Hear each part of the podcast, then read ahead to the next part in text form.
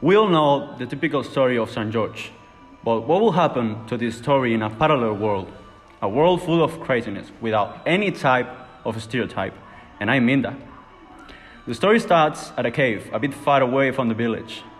There was a dragon who kidnapped the princess. Oh no! What did you kidnap me?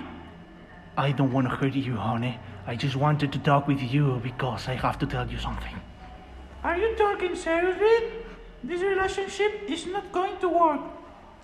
The prince was going towards the cave because he wanted to recover the princess. He was determined to save her. The drake is going to taste my throat. Princess, I'm coming.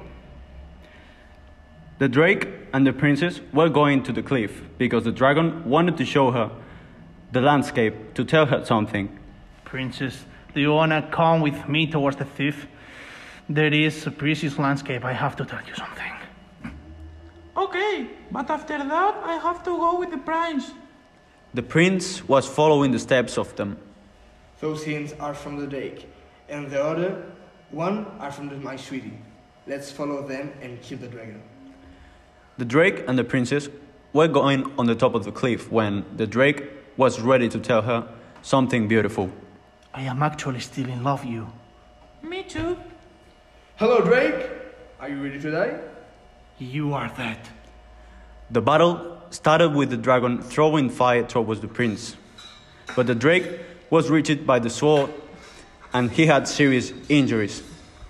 All that moment, the prince was going to finish him, but the princess. Sorry, prince, but I don't want to stay with someone who wants to kill a drake just because he's a drake.